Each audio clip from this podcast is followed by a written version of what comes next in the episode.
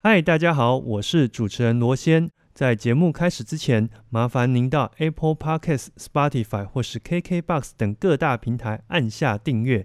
此外，如果喜欢我们的节目，也请到 Apple Podcasts 留言区来告诉我哦。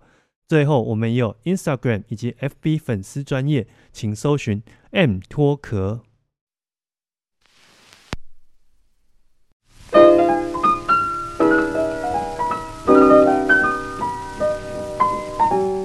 我是罗先，欢迎收听 M 脱壳 Music and Talk。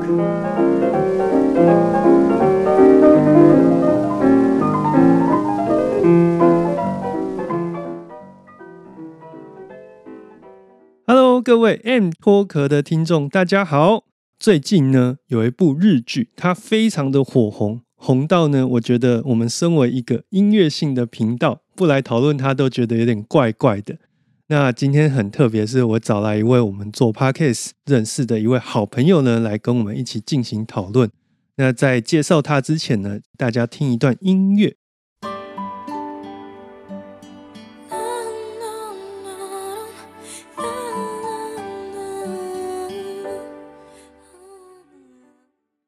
哇，听到这个前奏真的是。呃，我相信应该很多人都知道这是什么音乐，它就是宇多田光最具这个人气的一首歌曲，叫《First Love》。那在九九年的时候呢，造成了这个亚洲乐坛的一股旋风。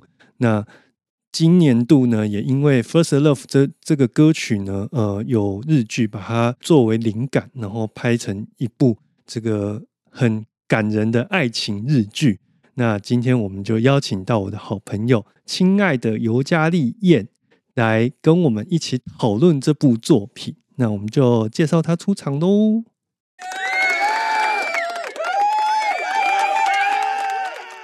嗨，大家好，我是亲爱的尤加利叶的主持人燕燕。我们私底下都是叫她燕燕，对，都叫同时也是我们 Parkes 一个很大的社群的一个管理者。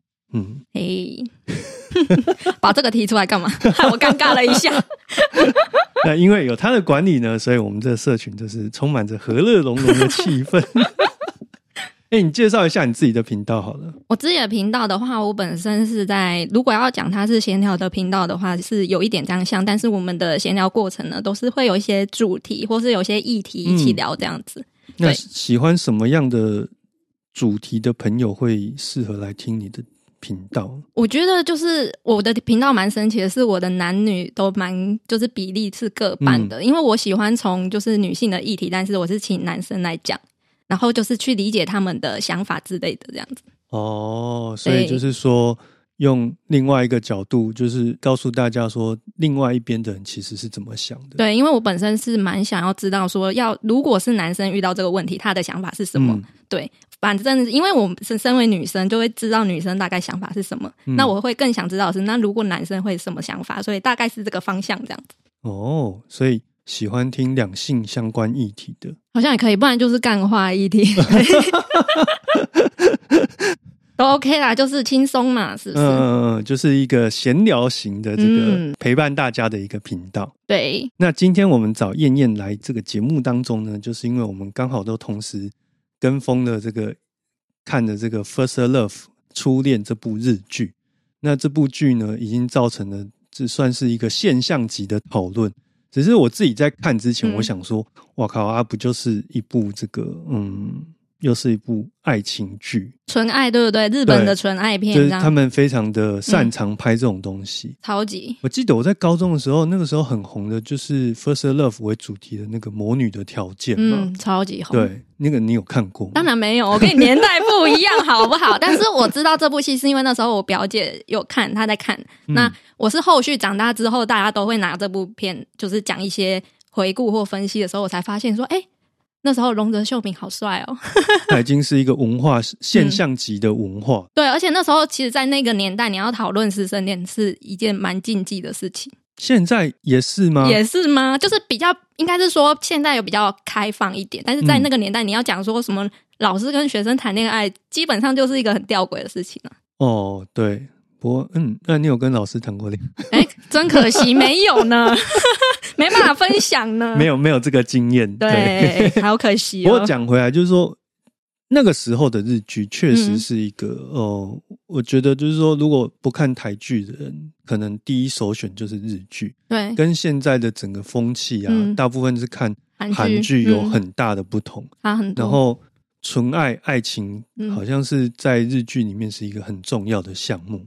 就是他们有办法把整个画面拍得非常的美。对，然后那、嗯那个里面的故事，我记得当时还有一部什么在世界中心呼喊爱，对，也是这种类型的。是的对，然后嗯那个里面的男女主角啊，不管是谁，都很有可能就是因为一场生病，然后哎，就使对得这场恋情就是最后是一个悲剧收场。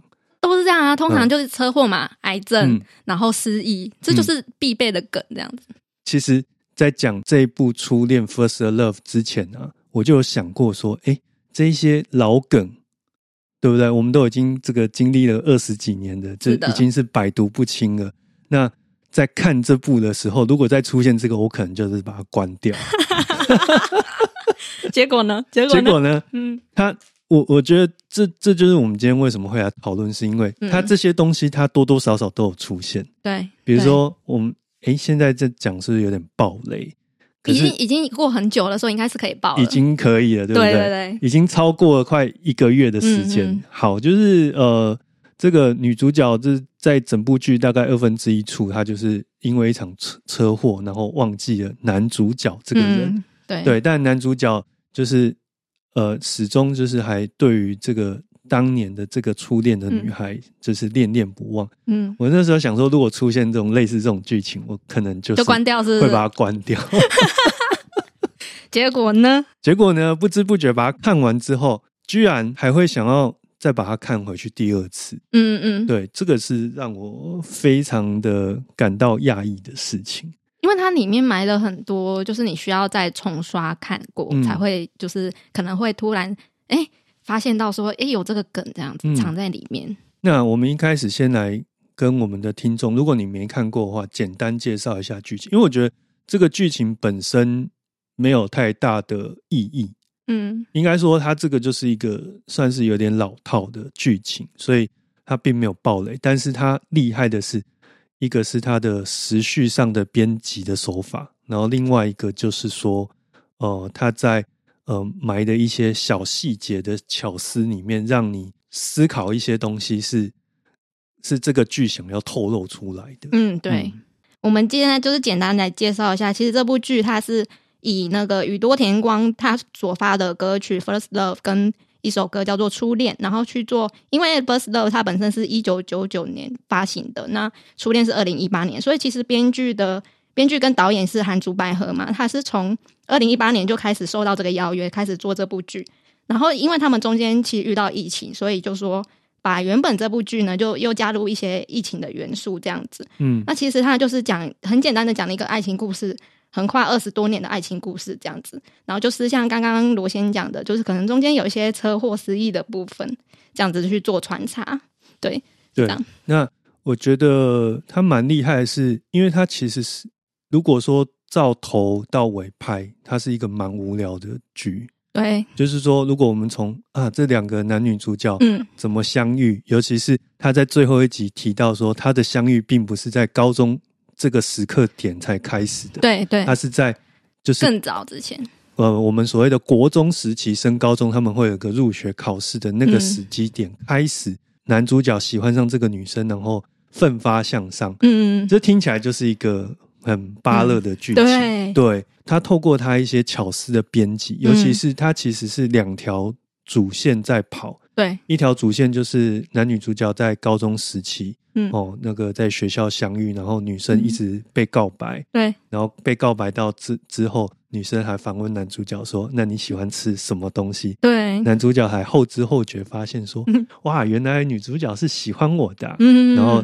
进而告白两个在一起。这个是呃过去就是九九年那条主线，对，然后另外一条主线大概是一八一九年这个时序，就是呃两个人都已经比快到四十岁这个年纪，嗯，然后中间就是我们讲发生车祸之后失忆，呃两个人的生命线就开始岔开了，对，然后一路到呃大概一八一九年的时候，呃因为一个机缘巧合，然后男主角在这个各方的努力之下呢，遇到再度遇到女主角，然后两个人虽然说老早就相遇，但是女主角就好宛如是第一次看到这个男生这样，没错，所以这两条线它是这样子并行的。嗯，如果说他把它就是从最早的时序拍到最后面，是一个蛮无聊的东西。没错，是对。那呃，我觉得导演兼编剧就是刚刚提到韩珠百合嘛，他就是厉害的是，他把一些元素，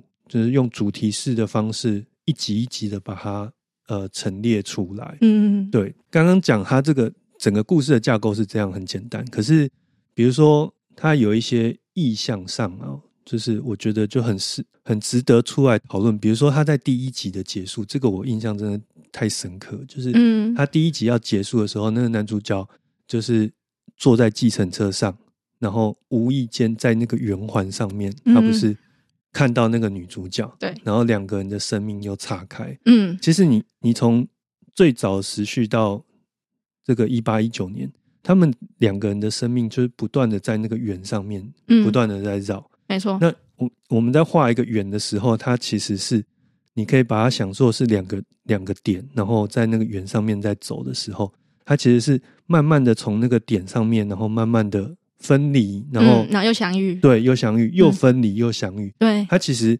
整部剧的编剧的手法就是在这个中间，这这个圆的概念上面去穿插，嗯，然后这个圆它又在这个北海道的这个它那个城，它其实不是在札幌拍的。对。对我后来是，就是说，其实我们在那个剧里面看到的，大家好像是都生活在北海道的札幌这个地方，但事实上它其实是好多的点去把它拼凑出来的。嗯对，讲到这边，其实它那个圆的意象，其实又跟以前在播放 CD 那个在嗯转圈的那个意象，它其实是在、嗯在全部是叠在一起的。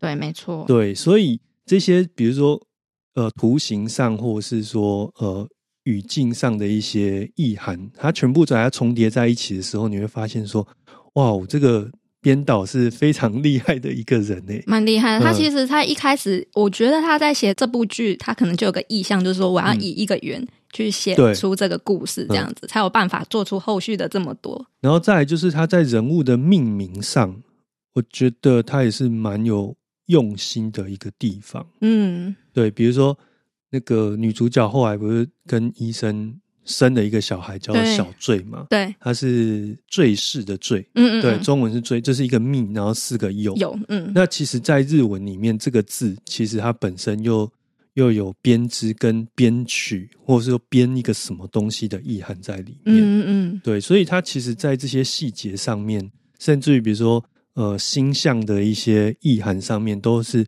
无有意识的把它放在每一个命名里面。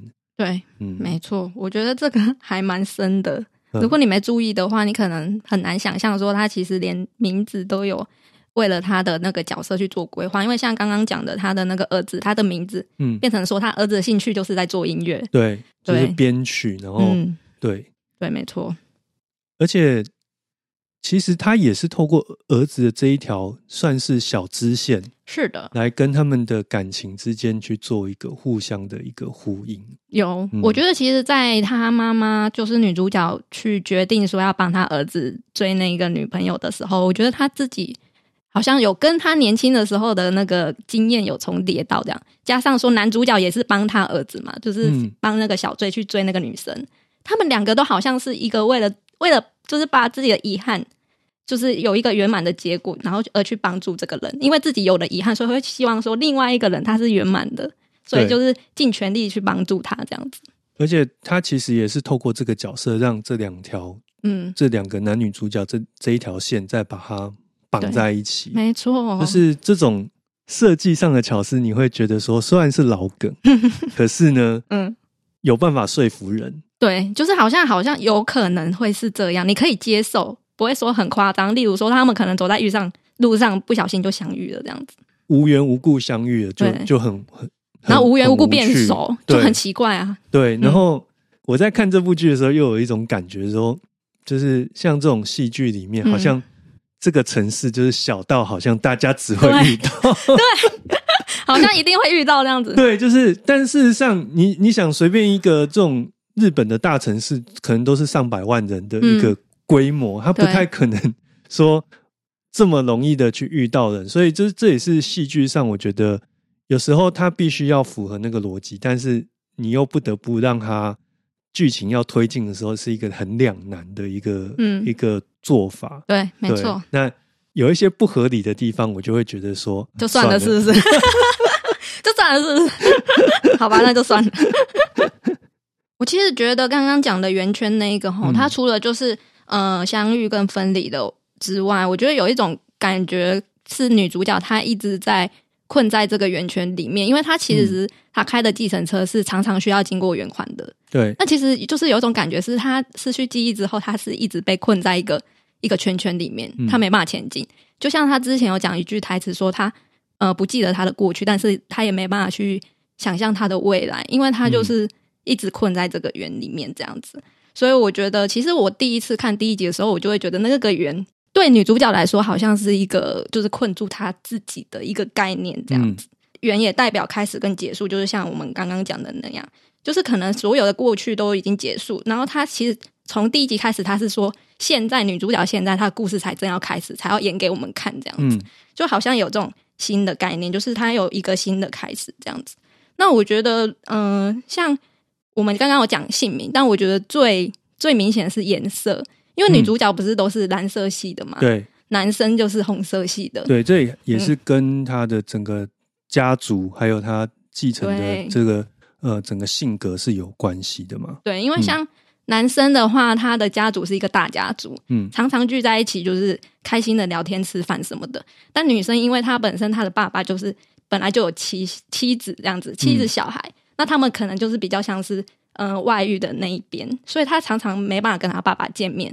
那他常常是比较孤单，因为他妈妈也要赚钱养他，所以他一直是蓝色系的出现，然后跟加上他的人生就是好像都是很很哀戚这样子，一直蓝色系，但是他。唯一就是两次有穿上红色，就是他到男主角家的时候，嗯，他是一起穿着红色的，就等于说有点融入他们家庭的感觉。就是他在画面的色调上面，其实有做这样的一个暗示跟铺陈。嗯嗯嗯，就是说，原本是一个比较没自信，然后比较阴郁的一个个性，嗯。可是因为融入到这个家庭里面，然后嗯。也要跟他妹妹打交道啊什么的，对。所以他在整个那个个性上面也变得比较活泼，比较开心一点。没错。然后他这个是第一个嘛，然后在第二个就是他已经想起来，他要去冰岛找男主角的时候，他其实那时候穿的是红色的，嗯，对，那时候也代表说，哎，他已经蜕变了，变成就是另外一个就是新的这样子，他心情上面也蜕变了，这样。其实你刚刚讲到说他一直困在那个圆里面啊，嗯嗯嗯，他其实，在第八集就是最最后听了《First Love》，跟儿子一起听，然后我觉得那个有一个意向，就是要告诉观众说，他其实已经慢慢的走出来了。嗯，你是说他突然就是听到，然后想起来这样？就是因为他整整他就是一直对于过去自己的那一块记忆，嗯他想不起来，嗯所以他没有办法嗯往下走嘛，然后一直困在那个圆里面。但直到那一块记忆，因为他的听觉的关系，把等于说嗯用一个比较医学的角度，就是他不是一直在铺陈说五感可以把记忆唤醒嘛？对，那他就是听到这首歌，然后跟他整个人生的那个拼图，就因此拼上去之后，嗯他就有办法从这个困境里面走出来。对，所以他在整个就如同你刚刚所说的，嗯。整个人是蜕变的。对，就是他其实到最后一集，你可以感觉到他自从就是拾回记忆之后，他所做的事情，或者是他的一些心情上，都是有逐渐在改变的这样子。然后再来的话，它其实因为它里面暗示蛮多，我们刚才讲的那个颜色，蓝色跟红色。那为什么他喜欢丁香花？是因为蓝色加红色就是紫色。我是听到有人分析是这样子是这样子在解释的，对对对，就是他们两个一起结合的颜色是一个紫色，嗯所以他们代表的花就是丁香花这样子。哎，所以男男主角一开始拿着一束花，嗯本来要去见那个、嗯呃他原本女朋友的父母，对那一束就是丁香花。对，那一束就是丁香花。所以你看，他就是嗅觉的部分，因为丁香花他们在年轻的时候，不是我记得也有一个画面是一起去闻吗？对，所以他等于是说用无感的这个一一步一步要把它那块拼图把它嗯，拼回来嘛，对，没错，对不对？没错，就是这样。那我觉得它其实还有很多的那个意涵，就是像野鹰它其实跟希望号也是有个有一点关系，希望号就是他那个火箭升上去有没有？他那时候不是很关注说这个火箭到底能不能就是最后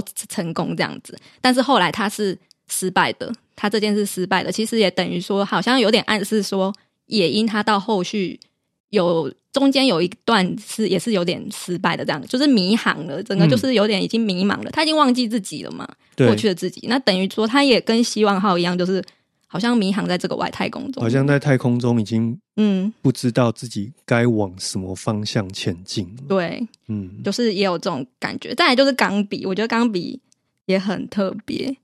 对哦，他这个我觉得讲到钢笔这个，就比较像是呃，就是父母跟小孩之间血脉的一个传承。对，因为。他钢笔最早出现是野英自己去逛百货公司的时候，嗯，对。那到整部剧大概第七、第八集的时候，嗯，就是那个爸爸他见到他爸爸，他爸爸送他那个钢笔，对，其实那个比较像是触觉的刺激，嗯嗯，对不对？对，就是说他无意间就是透过钢笔在书写的那个过程当中，嗯，去接触到他过去的那一块记忆是，嗯，跟爸爸有关，也跟这个笔是有关系的。而且他爸不是说，如果你拿到一支笔，就是第一个想写的就是想写你最重要的东西嘛，或人事物这样子。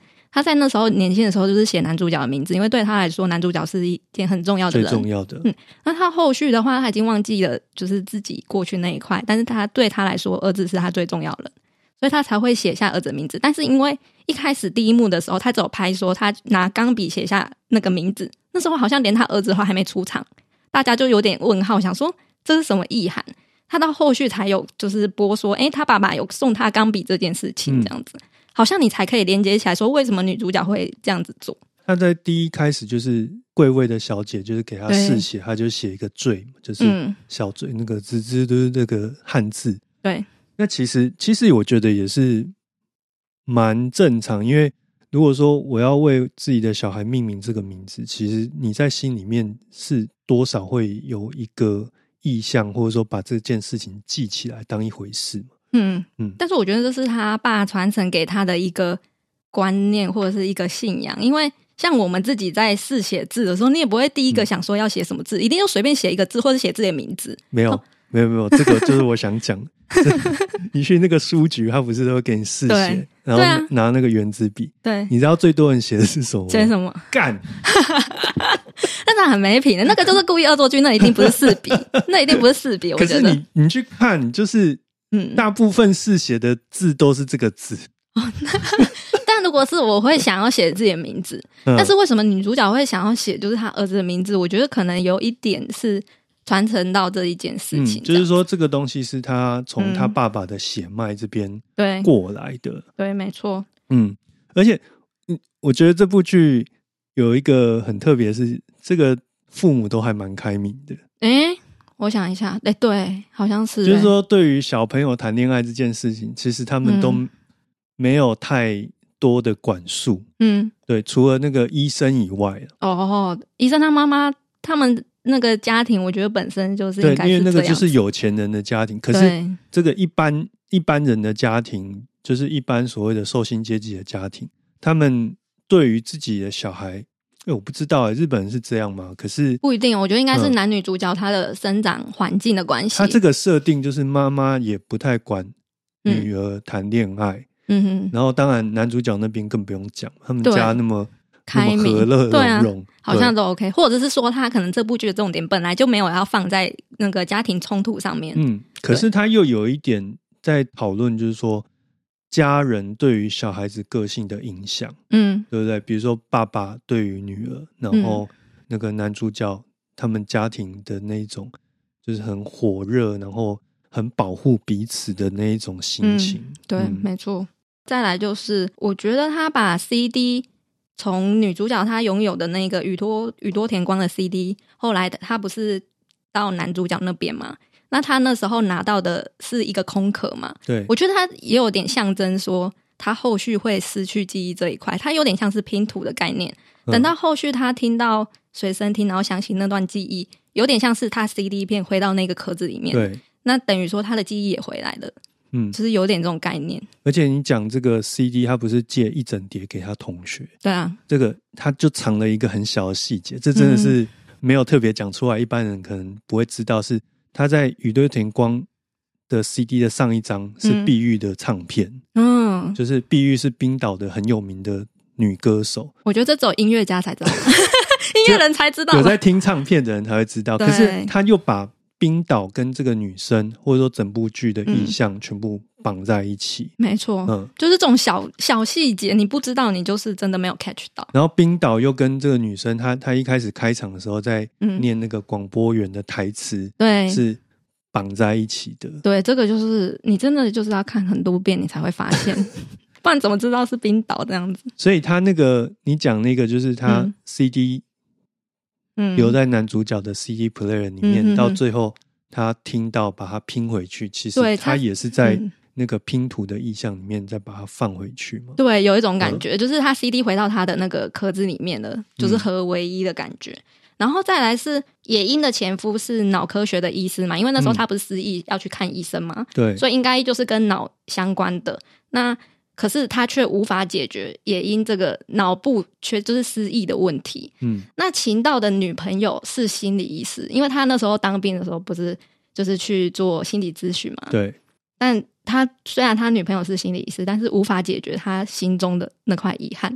嗯，就有人说，就是这个好像有特别安排到，我就觉得，哎、好像是哎、就是只有男女主角相遇的时候才可以治愈彼此。嗯但是如果你用就是像他的另外一半，都是好像可以治愈他，但是根本就没办法治愈他。就好像其实这个是不是在在嗯，暗示一个意向，说其实有些东西是医学真的没办法解决的。我觉得就是解铃还是是需系铃人，这是那一句话，是不是？我觉得好像是这样子。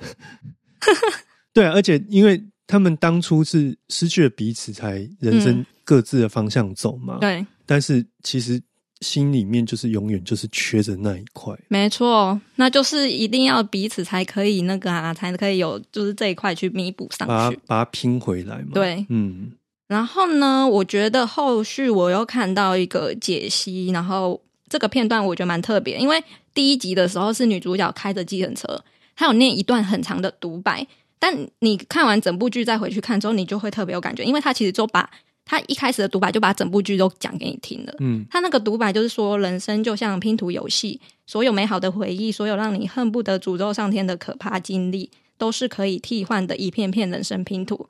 其实拼图这个意象，他一开始就跟你说了。那他说一张丢失的门票，他这个门票就是请到可能在火车上把自己的那个车票给他嘛。嗯那再来就是一件在十二月穿的洋装，这个就是他跟秦道去约会的时候，他那时候身上穿的蓝色的洋装。然后他都说蓝色时光墨水留下的一滴印，蓝色时光其实就是那个钢笔，它那个系列的嗯这样子。再来就是冬日海滩上亲密的一刻，一辆写着你名字的火星探测车，一个和你年纪相仿的流行歌手，永远无法实现的梦想。失败的恋情，他讲这一句话的时候，失败的恋情，他其实镜头是转到情道从马路中经过，跟他错开这样子。然后就说，呃，那些渐行渐远的人，命中注定的错误，也填满了我的人生吗？其实他这一段独白已经把他后续的一些意象都讲给你听。这是我后来就是再回去看的时候，哎，我就有点吓到。对，其实很早他就讲给你听了。所以他就是以终为始的一个 写法，对不对？对对对，就是他讲的这一段，其实他有配一些画面，是你后续看到的一些意象，这样子，哦，我会觉得哇，太特别了，你讲到这些就是很关键的台词啊，超级，我我我自己有特别写下一句，就是嗯也让我觉得哇，这部剧嗯真的是。它其实常常就是一两句话，然后就在解释一整个世界观啊。对对，像我自己是有把他在妹妹的婚礼上，他对于大家讲的话，把它写下。我超爱那一段，对，他就说：“我相信所有的相聚和分离，或许都是受到命运的指引。那每一件事都是人生中不可或缺的一环。嗯。对，我觉得这段话其实，因为他这一段关键的在于说，他在婚礼上面的致辞是让观众理解到为什么忧郁会变成一个聋哑人士，因为他们家嗯。不是本身就是这样的，他是中间里面小时候有发生一些事情，他没办法保护到妹妹，所以到最后他是有点个性，像是我希望可以保护到所有就是我爱的人嗯。这样子的概念。然后再来就是你刚刚讲的那一段话，他的镜头其实是带到年轻时的野樱，我觉得大家可以去看那一段，因为他当当他讲说就是命运的指引这一段话的时候，为什么他的画面是带到年轻的野樱？其实就是他爱的是年轻的野樱，因为现在目前失忆的野樱不是他爱的，因为他没有了记忆，没有失去了最重要的对一起相处的的那一一段段，，所以其实嗯那不是他爱的，所以他永远想到的都是年轻时候的那个野樱的。我就觉得，哎、这个蛮特别的。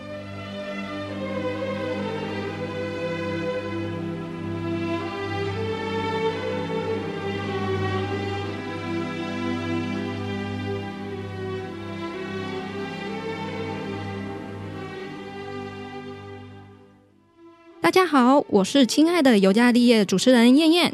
您现在收听的是 M 脱壳 Music and Talk。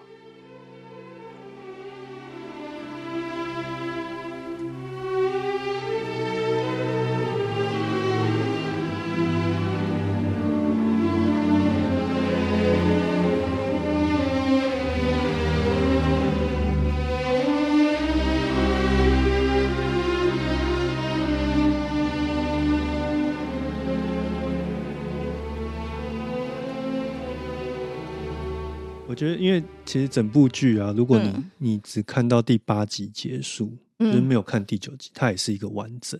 有些人在讨论这件事到底需不需要第九集，但我觉得第九集就是弥补，让观众觉得说，哦，好像这件事是可以圆满的。因为嗯如果你留个伏笔的话，你根本不知道他们到后续有没有在一起。对，嗯就是有点给观众一点希望，就是其实他们后续是有在一起。哦，诶，这样是不是又爆爆掉？但我觉得，就是如果说听我们节目，然后你没有看过，想要回去，就是想要看这部剧的话，你可以在看完第八集的时候先暂停一点，因为现在都放在网络上嘛，你进去就可以一一口气把它看完。可是它整个结构的设计上，它到第八集某种程度上就是一个完结了。嗯哼，但厉害的是，它第九集有点像是一个嗯，bonus 的概念，对它它有点像就是专辑里面八首歌，然后哦，对多放一首歌 bonus track。对，那如果你没有这个第九集放在那边，它也是一个完整的个体。可是如果嗯你把它放上去了，它是从另外一个角度去解释一整部嗯作品，这样子。嗯对你刚刚讲的你印象深刻的场景就是这一段，对不对？嗯其实我看了之中，我有几几段是蛮印象深刻的，我觉得可以跟大家分享。但是我印象深刻的通常不是一个很大的点，但我觉得它是一个蛮有意义的画面，就是像在第二集结尾的时候，其实是秦道跟夜莺重新相遇，因为他儿子的关系。对，对，那那时候情道就是最后一幕的画面是他流下了眼泪，但我觉得这个落泪是，我觉得有点有点哀伤的是，其实所有一切的记忆只存在到情道的脑海里面，所以他落泪了，但是野樱就是都不知道。而，且有对经历过这一切的只剩下他了。只剩下他，所以此刻的秦道其实是孤单的，他那个眼泪有点像是重逢开心的泪水，有点像是。这个记忆只剩下我自己一个人承受的泪水，再来就是他孤单很久的泪水，点遗憾的感觉，对，很遗憾的泪水。但他虽然哭了，虽然相遇了，但是那时候的他们其实还有很大段的距离，所以我觉得就是这一个画面，我自己还蛮触动我的这样子。然后再来的话，就是第五集的开头是野樱跟秦道的妹妹用手语交谈，那个是有点吓到我，因为嗯，代表说这件事情其实在野樱很早时候就已经发现他妹妹不会讲话。他已经很早就设定说，我有一天要跟他妹妹交谈，所以他才会学手语。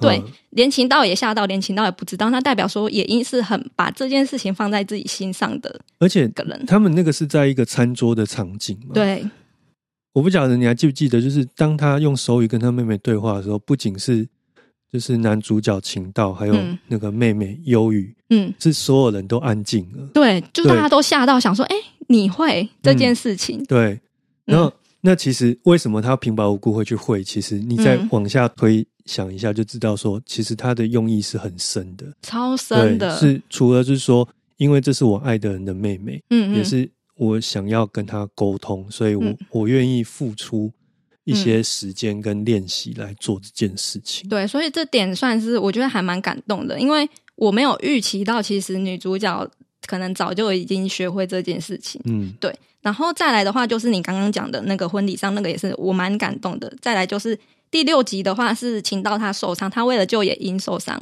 然后野樱那时候不是有一阵子就是成为他的专属司机吗？嗯就是带他去各种地方这样子。那其实从成年的野樱，他其实在车上一直秦道要什么他就有什么。他其实他的个性就是他希望就是可以呃东西准备齐全，然后就是万无一失，巨因为因为对，因为这一段其实也带到他们后来就是，呃，小时候他们出去玩的时候，也因背着包包，里面什么都有。但秦道就是哦，随便拿，反正突然有什么事，我们就改变计划就好。嗯其实我觉得这是这个个性是，不管你有没有失忆，都是一直跟着你一辈子的，这习惯是不会变的。就它有一些东西是在你的潜意识里面，它会对它会就像是写入那个嗯。城市码一样，对，好像你本身就被设定成是这样子，而且你的那个城市码不不仅是就是说对于事情都很细心啊，比如说，有一些是你后来练习变成你肌肉记忆的一部分，就像他那时候在跟他妹妹重逢的时候，他就不小心比出手语，他自己也吓到这样。手自己就开始比了，对那就代表说其实那些东西就是可能是因为爱，或者是因为什么样的因素，它已经慢慢的在你的呃、嗯整个肌肉记忆里面成为你身体的一部分了。就是有点像身体记忆这样子。然后再来第六集，我觉得第六集真的很精彩。第六集的结尾就是他们在坐缆车上去天狗山上，嗯那时候野因那时候就讲了一段话嘛，他就说他尽力不去想那些，不去想他的过去，也不去想他未来是怎样。那后来他讲这段话之后，是情到有点心疼他，然后就呃跟他有就是第一个亲吻的画面这样。但我觉得这一段其实就是有一点像是他失去过去的那段记忆，他是没办法衔接上的。他等于说他现在承受的是结果，但是他不知道为什么，不知道原因，因为我们通常说的因果因果，但是他那时候承受的是结果，嗯所以他的迷茫就是这样子，他不知道以前的自己是怎么样，或者是他以前到底得到什么东西。之前有看过一部韩剧，他其实也是男主角失忆，但后来男主角拾回他的记忆的时候，是因为他男主角就是觉得说，他觉得任何一件事情都是有脉络的，嗯。都是有迹可循的这样子。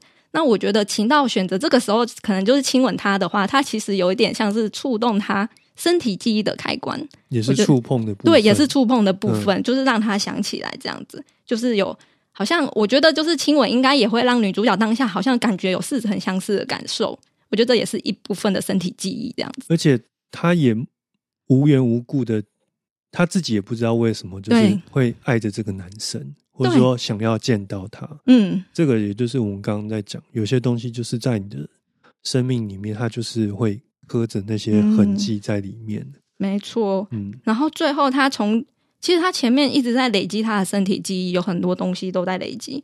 到第八结尾的时候，我们说的他说的什么普鲁斯特效应嘛，他其实就是说你遗忘的那个情感记忆，然后日常生活中遇到的感官的提示下，可能重新就是出现在我们的脑海里这样子。我觉得他就是一直在为了这个效应在铺成这个故事。嗯，对，然后到最后，他收集了所有身体记忆之后，在最后的那个听音乐那一刻，就是好像把拼图全部都拼上去了，我觉得超感人的。而且他那时候女主角落泪的时机点非常的刚好，而且这边不得不称赞一下这个女主角，哇，那个那个流眼泪那个对。画面真的是，我觉得那个应该你可能在网络上有看到广告都会看到 那个告。画 面它就是会被剪出来，就是当做是名场面。对名场面的那个，他那个到底是不是眼药水，我也不知道。但是肯定不是啊，但是那个满岛光嘛，对。对，他的那个演技真的是会让你那个哇，就是爱情剧里面那个所谓的揪心的那一对。那个场景，它是会会不断不断的在脑海里面，你、嗯。你就算没有看它，都很容易在脑海里面出现的。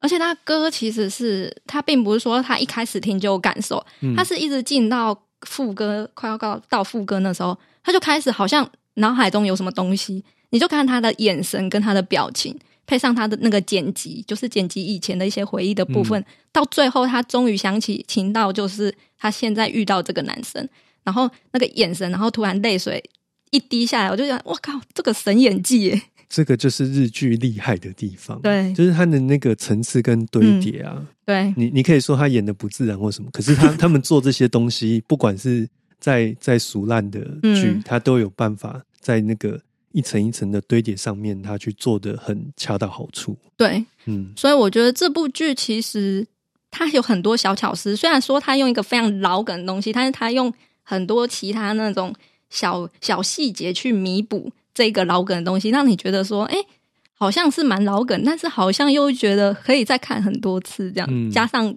First Love》这首歌的关系，就会觉得好像所有的感受就是突然集中在一起的感觉。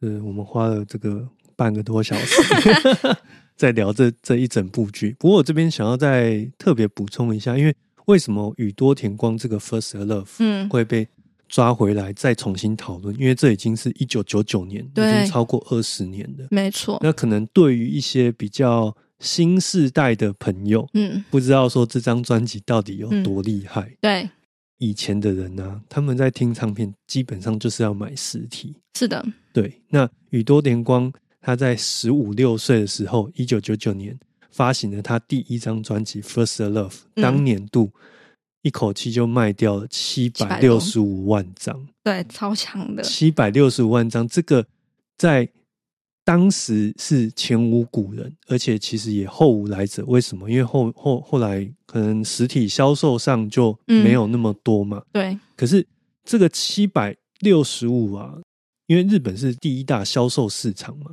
所以基本上它就是至今都无人能破。嗯那除此之外，我觉得有一个观察的重点是，为什么它能够卖这么多？其实你就整个社会的这个呃当时的人口的状况，因为你要卖卖唱片，基本上它就是需要人去撑嘛，对，对不对？嗯那相较于就是八零年代的歌手，嗯，你可能能够卖四五十万张，已经是很厉害。嗯比如说以前很有名的那个松田圣子，他们当时所谓的 idol 时代，那个一张可能就是四五十万张。嗯对，但那个时候在卖黑胶的年代，嗯。可是因为你随着人口就是慢慢慢慢往上嘛，嗯，他在那个天时地利人和，然后再加上他一口气把整个小四哲哉家族，对燕燕有听过小四哲哉？我有听过，我有听过小四哲仔，哎、那个在我小时候真的是同学们都在听、哎，就是说他们在听日文歌，因为当时日文歌是比较红的一一个呃外来的语言嘛，嗯。比起就是欧美系日文，可能跟台湾又比较接近。大部分同学就是在听那些东西，那现在听起来那些东西就是很带有九零年代的一种、嗯。呃日本人，然后想要极力的在学习欧美文化的那种对，有点像是这种感觉，对，，那我们台湾人又去跟日本人学习，嗯。对，那宇多田光基本上他就是一个真正的，嗯。就是在欧美出生的一个 R&B 歌手，对。一回来就是把整个市场嗯，就是呃好好的清洗一遍。他其实有点像是我们台湾的那个那时候周杰伦一出来的时候，嗯。把所有的国语歌的形式都打掉。了，过去的那个都清洗掉，对，就是有对。种这种感觉，对，过去的那种就是以听情歌啦，或者是这种哀伤的嗯歌为主的，嗯。其实都洗得一干二净。对。那宇多田当时出来这第一章的时候，就已经把整个亚洲市场洗掉了。嗯，然后后来不是又有一个什么光布大战嘛？对，对，就是他跟那个滨崎步两个人在争。嗯可是我不知道大家有没有发现一个细节，因为他是出第二张专辑《Distance》那时候，可是打光部大战的时候，滨崎步出的其实是精选集。嗯，对，那最后两个人就是各卖了四百多万张嘛，对然后也成为这个日本史上一个很有很有名的一个行销的一个案例的探讨。对，可是呃，这个这个案例它其实也成为就是实体销售嗯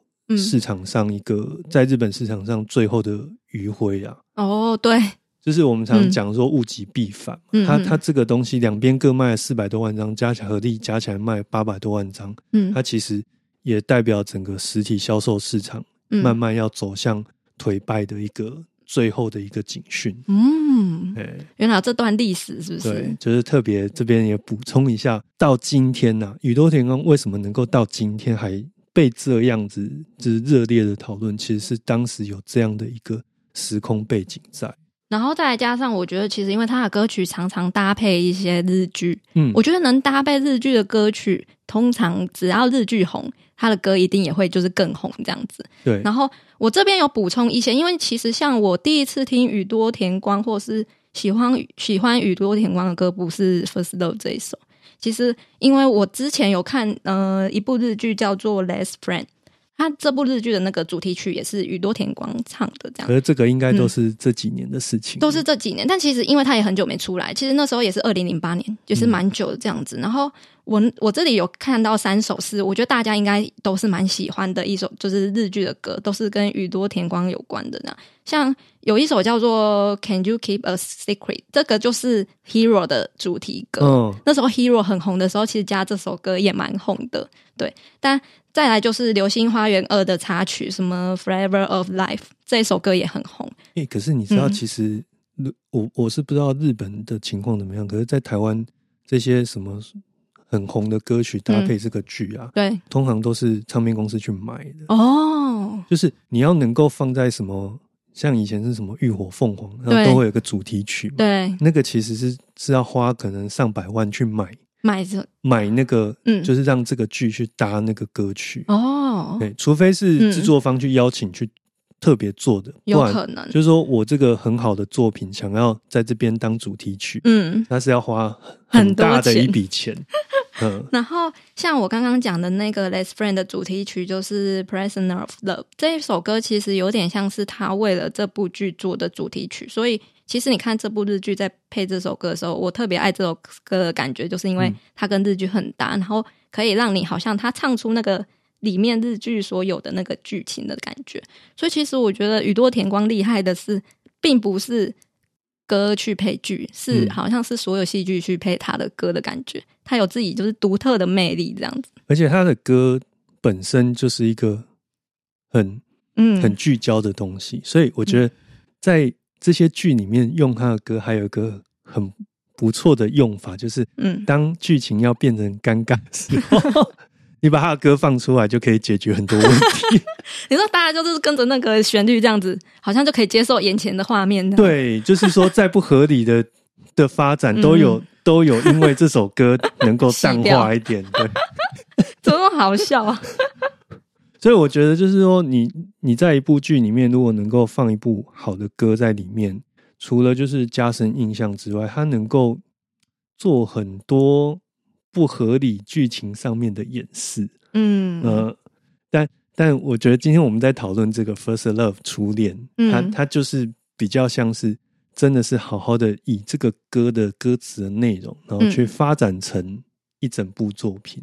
其实这部剧不只有这首歌嘛，因为像那个韩主导演，他有用《Automatic》跟《初恋》嗯就是总共三首，嗯总共三首歌去来就是诠释这个爱情故事这样。然后再来比较特别的是，像女主角的生日就是十二月九号，对，就跟那个《First Love》有关这样。它是嗯《First Love》一九九九年十二月九号上市的那一天。对，然后就是好好像是故意去设定这样，然后再来就是，呃，像雪地里告白那时候，男男生在那个下雪的很下很大的雪的地方去跟女主角告白，那一天好像也是十二月九号，嗯，对，然后再来就是男主角一直设定的手机密码也是一二零一二，零九，就是很多这种小细节。再来最后一个是他们去打开那个时光胶囊的铁盒的时候，夹在书中的车票日期也是十二月九号，哦，就是他们去考试，对，就是国中考高中的那个入学考。嗯。对，等于说他们第一次见面的一见钟情那一天就是十二月九号，嗯。就是他藏了很多这种细节，这样子就让你更有代入感的感觉。这这种就是很需要在前期编导的时候，你就全部都要把它想清楚，对，你才不会 这边有破绽，或是那边有破绽。对，幸好都没有破绽呢。嗯，他这个因为刚好女主角的年纪就跟我是一样，哦，你就更有感受。你就会就刚好，其实我觉得他他就是要针对我们这个年纪，可嗯能三十五到四十岁上下，嗯，这个可能跟燕燕是比较差有一点距离哦。有有点小距离，但是他就是要针对这个年纪的，嗯。然后他在里面是比如说塞了那个三一大地震，也就是说这嗯。二十年来跟大家比较有相关的疫情啊、三一大地震啊，就是还有那个铁达尼号啊，对很大的嗯。话题。铁达尼号是我唯一觉得那个时间点有点不太对劲，哦，真的哦，因为它是一九九七年，是。我记得是九七年上映的。哦，但是这两个人相遇，基本上以以他们的年纪，应该都已经是嗯，九八年、九九年以后的事情了。还是说铁达尼号之后有在复刻上映吗？我不知道在日本是不是，可是因为铁达尼号是是真的是在九九六九七左右，嗯，可是这两个人他去看铁达尼号，因为基本上他们的相遇已经是《First Love》上映之后的事情嘛。嗯他在做那个唱片行跟录影带店员的时候，对，那这是他们之后才在一起，所以这个时间点上面，除非是说日本有这种电影文化，是常常把前几年的嗯。就是知名的电影就是重新上映，可是嗯，这可能性是比较低啦。好，终于被你找到破绽了，终于有这是我后来就是我想说，因为我铁达尼号是我国中的时候看的东西，对。我去微秀看的，怎么会 这两个人都已经高中了，他还在看这部剧？哎，是找到破绽了。因为我一开始没有想到铁达尼号这件事，但你这样讲，嗯我才想到，哦，对，这是我唯一觉得时序上嗯真的要讨论的时候。嗯可，是我觉得看这种剧，你看像我们这种人就很很不浪漫，你知道吗？好吧，这是没办法。但其实我看这部剧的时候，我我我有一个点是到一个就是中就是冷却掉的，就是因为我发现哦，原来女主角她是车祸失忆，嗯，在后续的那样故事，就是从得知女主角车祸失忆，吵架啦，然后车祸嘛，然后失忆，然后会觉得哇，怎么又是老梗？老梗那时候瞬间有点冷掉。那已经大概是第三、第四集嘛。对对对对，嗯那那时候我就会觉得，嗯，就是老梗哦，就是没有比较没有办法 catch 到我的心上。但我个人是很喜欢导演在里面唱的所有的东西。韩珠百合它有个点特别的，就是它其实是岩井俊二的弟子，对所以你会发现他很多画面跟岩井俊二拍摄的电影画面很像。对，他好像有拿他的剧本什么的，请请他指导或干嘛的。对，就觉得就是纯爱的那个日剧嘛。但我我嗯觉得要继承你刚刚讲，就是说我们一开始也讲，他藏了很多巧思在里面。嗯其实目的也是，因为他也知道说，可能也知道说，大家看这些东西就看到腻了，哦，对，对不对？那纯爱的日剧其实从一开始就是一个主流的文化，所以其实你到现在你还要再拍这样的剧，其实有很大的风险，因为大家的口味都变重了嘛，你你不可能重复老梗啊。你就是这个套路能够做什么事？嗯，就也就是这样嘛。对啊，大家都知道嘛。对啊，而且韩嗯韩剧还把它再炒一遍，对啊，也就是说，如果你继续走这个路线，其实就是烂掉。对所以它能够让我们继续这样看下去，厉害的点就是在于，嗯，我就是在炒这碗饭给你看，可是你可以吃到不同的香气，对，嗯，哦，形容的很好，是吧？这样是是，炒饭都拿出来了。就是说我在炒这道菜给你看嘛。嗯比如说我们去餐厅都会去吃一些固定的一些料理，嗯嗯嗯，哦，这个葱爆牛肉就这样。可是如果我能够在里面加入一点什么香料，能够让你在嗯既有的这个条件下又吃到不同的味道，嗯你还是会眼睛一亮。对，所以我觉得这部剧它可能引起热烈的讨论，并不是它的剧情呢。我觉得剧情除了就对。两句话就可以讲完了、对啊，我觉得除了就是那种小巧思，再来就是他的演员嘛，嗯。演员，然后再来就是导演拍摄的画面。我觉得这个还有再来就是歌曲，嗯。这个就是一些比较旁边的小细节，反而是会造成这部剧好像看似很成功的感觉，但其实说实在，故事还是蛮老的。对，所以这个讲到最后，真的是很推荐我们的听众，如果你没看过或是只看过一次，我、我其实我身边很多就是嗯音乐人朋友，嗯不管是音乐专业或者是这个呃喜欢听音乐的老乐友，嗯，他们都不约而同的说，我至少看了两次以上。他们有没有可能是因为配乐的关系跟画面？没有，因为他这个这个特别补充一下，就是说他这个编剧的这样的逻辑，其实跟某一些音乐创作上嗯的逻辑是有点相像。嗯尤其是比如说以古典音乐来说好了，古典音乐很喜欢，就是说我写一个很简短的所谓的动机，嗯。哦，四个音或五个音，像最有名的就是贝多芬那个嗯，噔噔噔噔，对，第五号。但是整部作品就是用这个动机下去做变化，嗯嗯，各式各样的变化。嗯。那呃，我是不晓得说导演本身有没有对这个是有意识的，但是嗯。他其实很明显就是很多东西是你看一次看到最后之后才会想到说，哇，前面它其实已经出现过。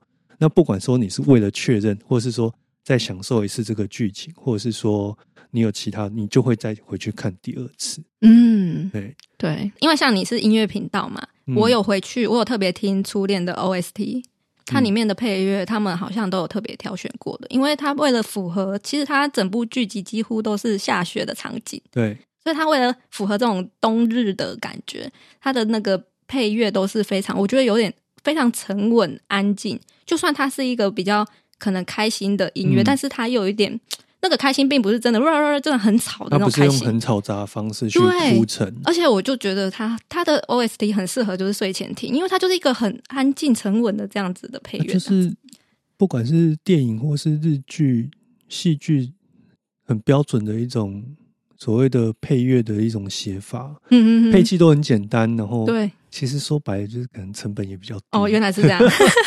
但但我觉得刚好也是符合他这部剧的那个啦。的感觉、啊、的感觉，嗯。然后配器很简单，然后乐器什么都是用那个比较 acoustic，就是比较远音的乐器，然后下去做，然后也能够呈现出一种那种北海道啊、札幌那种很冷，但是又又有一点温暖的感觉。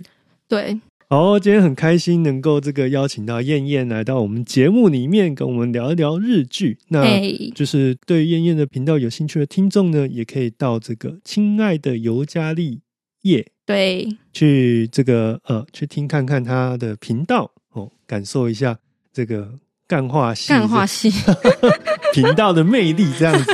好，那我们今天 N Talk 呢就到这边告一段落，先跟大家说拜拜喽。拜拜。今天的节目就到此告一段落喽。喜欢今天的节目吗？如果你有任何想法的话，欢迎到我们的粉丝专业或是 IG，甚至于是其他 Apple Podcast 等各大平台来告诉我们哦。此外，如果你还想收听其他关于音乐类型的节目，也欢迎到 N Talk 里面找你有兴趣的节目来收听哦。